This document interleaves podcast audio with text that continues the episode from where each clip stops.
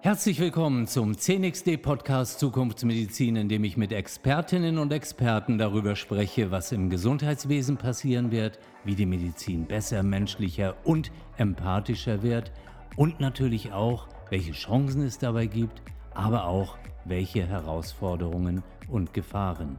Unsere Themen reichen von A wie Augenheilkunde oder Altenpflege bis hin zu Z wie Zahnmedizin, Zytostatika oder eben Zukunftsmedizin.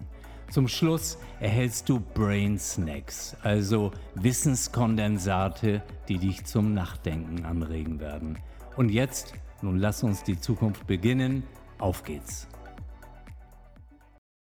Heute habe ich zu Gast Privatdozent Dr. Med Christian Gerges. Er ist Chefarzt der Abteilung für interventionelle gastroenterologische Endoskopie an der Essener Universitätsmedizin. Und wie immer beginne ich damit, dem Gast das Wort zu geben.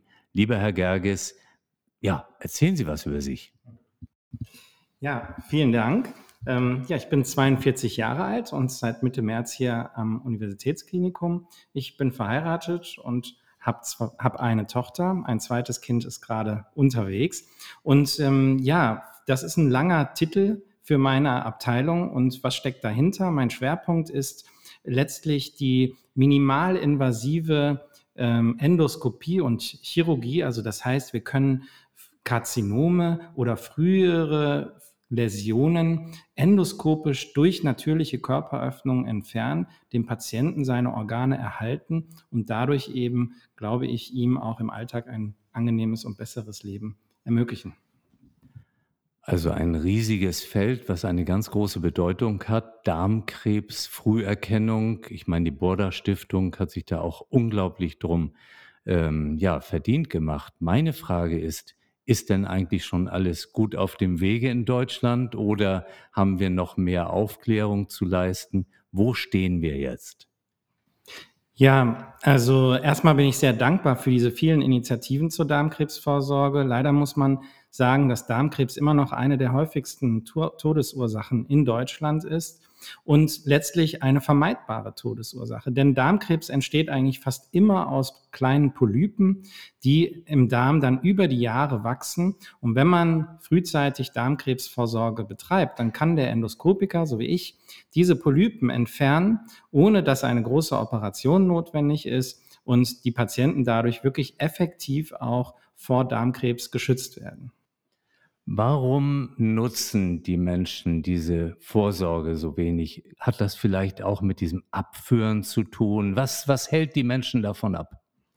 Ja, das ist eine gute Frage. Das Abführen spielt sicherlich eine große Rolle. Viele Patienten haben da ganz viel ähm, ja, äh, Angst vor, was eigentlich äh, unbegründet ist. Eigentlich alle Patienten, die man danach fragt, wie es gewesen ist, sagen, das war überhaupt gar nicht so schlimm. Man bekommt auch während der Untersuchung eine Schlafspritze und hat einen unheimlich angenehmen Schlaf. Also die Patienten finden das alle total wundervoll. Dieses Medikament, was wir geben, das äh, führt auch zu schönen Träumen bei einigen Patienten. Also es ist wirklich eigentlich eine angenehme Sache, ähm, die allerdings in den Köpfen der Menschen leider oft äh, anders äh, festsitzt. Aber das ist so der Schlüssel, den ich auch sehe. Also ich habe ja einige Male so eine Darmspiegelung quasi vor, äh, vornehmen lassen. Und natürlich, man denkt drüber nach, der Tag vorher, aber was passiert da eigentlich? Man trinkt die Flüssigkeit, gut, die schmeckt jetzt nicht so besonders, aber man kommt durch, dann führt man ab und am nächsten Tag ist doch nach der Untersuchung alles vergessen. Man kann sofort wieder essen, es ist alles soweit in Ordnung. Und äh, vor dem Hintergrund aber wir reden immer über Darmkrebs. Jetzt frage ich mich, was ist denn zum Beispiel mit dem Magenkrebs? Gibt es den fast gar nicht mehr oder ist der vielleicht zu sehr in den Hintergrund geraten? Ja, also das ist eine sehr gute Frage.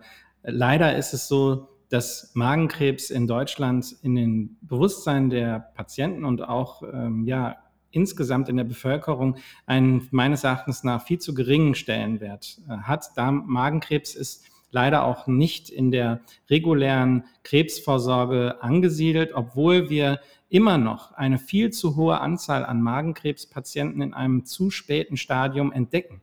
Denn der Vorteil der interventionellen Endoskopie ist ja, wenn wir frühzeitig im Magen oder in der Speiseröhre einen Krebs entdecken, dann können wir den endoskopisch entfernen, ohne dass eine Chemotherapie oder eine große Operation notwendig ist, die ja auch lebenseinschränkend sein kann. Und deswegen wäre mein Wunsch, wie es zum Beispiel in Japan äh, ist, dass Magenkrebs auch äh, mehr ins Bewusstsein der Menschen kommt und vielleicht auch in Zukunft Teil einer Vorsorge-Routineuntersuchung ist. Denn wenn wir sowieso schon beim Darmkrebs äh, sind und bei der Darmkrebsvorsorge die Spiegelung machen, ist es für uns ein Klacks, die Magenspiegelung im selben äh, Aufenthalt mit durchzuführen. Und von daher glaube ich, ähm, hätte das einen großen Nutzen. Dann fange ich doch nochmal an. Wer soll zu einer solchen Darmkrebsvorsorge oder einer Magenkrebsvorsorge für unsere Zuhörerinnen und Zuhörer jetzt? Wer soll dahin? Ja, also die Krankenkassen ähm, empfehlen das ja ab dem 50. bzw. 55. Lebensjahr, je nachdem, welches Geschlecht sie haben. Mittlerweile äh, haben wir festgestellt, dass immer häufiger, immer jüngere Patienten auch an Darmkrebs leiden, sodass in den Vereinigten Staaten zum Beispiel die Tendenz dahin geht, schon wesentlich früher Darmkrebsvorsorgeuntersuchungen durchzuführen. Ich selber habe mich vor zwei Jahren an meinem 40. Lebensjahr schon koloskopieren lassen, weil ich eben sicher sein wollte, äh, dass alles in Ordnung ist. Einer meiner engsten Kollegen hatte mit 42 schon einen riesigen Polypen, den wir abgetragen haben. Wenn der erst regulär mit 55 bekommen wäre, dann wäre es wahrscheinlich schon zu spät gewesen. Und von daher äh, wäre meine Empfehlung vor allen Dingen, wenn man in der Familie schon Menschen mit Darmkrebs hatte, frühzeitig sich einer Vorsorgeuntersuchung zu unterziehen. Jetzt äh, heißt ja unsere Sendung Zukunftsmedizin und wir sprechen immer noch über die Gegenwart. Und dann frage ich mich, auch bei Vorsorge spielt zum Beispiel künstliche Intelligenz irgendwann eine Rolle? Wo stehen wir da?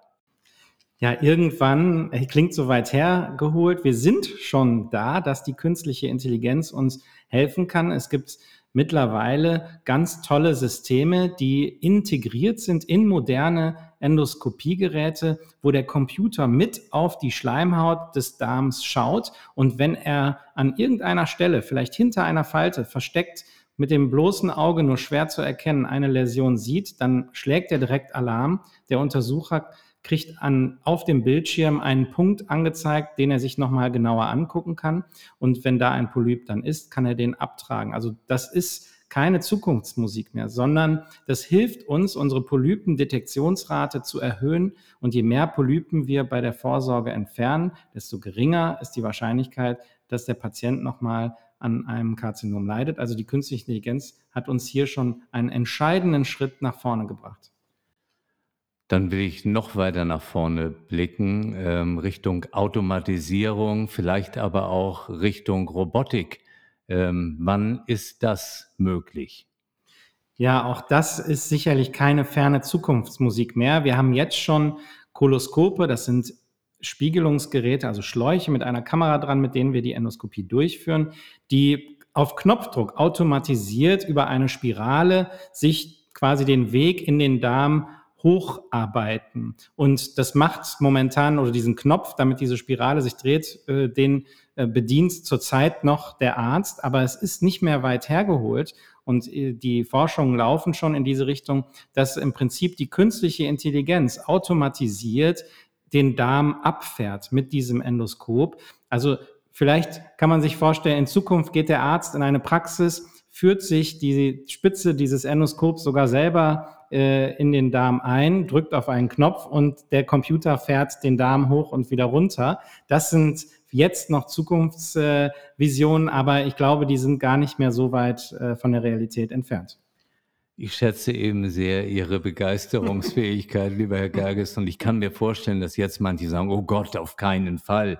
Und äh, der Arzt, der wird jetzt in seinem Wirkfeld irgendwie beeinträchtigt. Aber ich glaube, der Ansatz, dass auch das immer mehr automatisiert wird, dass Befunde von früheren Untersuchungen viel schneller miteinander verglichen werden können. Wo zeichnet sich die Entwicklung eines Polypen ab? Also vielleicht schon bevor der dann überhaupt zu sehen ist.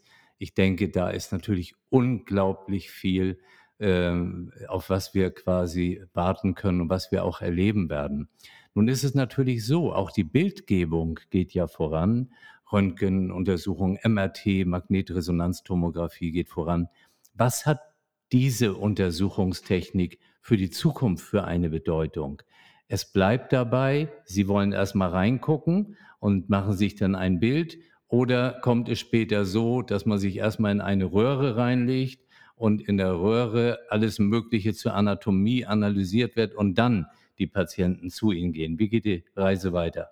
Ja, es gab äh, eine Zeit lang Tendenzen, dass man über CT oder MRT-Untersuchungen den Patienten vielleicht äh, die Darmspiegelung erspart, aber das hat sich nicht als praktikabel erwiesen und wird es, glaube ich, auch in Zukunft nicht. Denn auch da müssen die Patienten diesen Abführvorgang durchführen, damit ähm, eben der Stuhl aus dem Weg ist, denn äh, das stört auch letztlich die Röhre.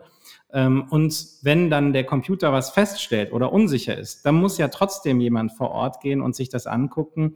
Und die Auflösung, die wir mit den HD-Geräten, die wir mittlerweile zur Verfügung haben, äh, darstellen können, die ist sicherlich noch auf absehbare Zeit nicht vergleichbar mit äh, den äh, Röntgenprozeduren ähm, äh, und dementsprechend glaube ich nicht, dass die Endoskopie da in Zukunft zu ersetzen ist. Und das wird dabei auch nochmal sehr schön äh, deutlich für unsere Zuhörerinnen und Zuhörer. Der riesige Vorteil bei einer solchen Endoskopie ist, man erkennt einen kleinen Polypen, man erkennt irgendeine kleine Veränderung, die kann man direkt abtragen. Hinterher hat man das Ergebnis und in vielen Fällen ist das Problem beseitigt. Das ist nicht wie bei anderen Vorsorgeuntersuchungen oder Früherkennungsmaßnahmen. Man macht eine Röntgenaufnahme und man hat diesen Befund, da ist eine Auffälligkeit, weil danach kommt der zweite Schritt. Hier ist im Grunde all in. Es wird direkt von den Endoskopikern äh, so durchgeführt. Also für mich eine fantastische Entwicklung, ähm, die wirklich vielen, vielen Menschen schon das Leben gerettet hat. Und bitte gebt euch einen Ruck, geht zu dieser Vorsorge. Man hat einen Status quo, man fühlt sich hinterher sicherer und denkt nicht im letzten Stübchen nochmal nach, ob man vielleicht auch sowas entwickelt, was einen doch beunruhigt. Jetzt zum Schluss dieses Podcasts kommen immer die drei Hauptbotschaften von dem Gast. Lieber Herr Gerges, wir nennen das ja Brain Snacks bei uns, worüber man dann nochmal nachdenken sollte. Was sind Ihre drei Brain Snacks an unsere Zuhörerschaft? Ja, die erste ganz klar, bitte gehen Sie zur Darmkrebsvorsorge, führen Sie die Darmkrebsvorsorge durch, insbesondere wenn Sie in der Familie Angehörige haben, die vielleicht schon mal an Darmkrebs erkrankt sind. Es ist unheimlich wichtig, dass Sie dann frühzeitig über die Darmkrebsvorsorge selber nachdenken.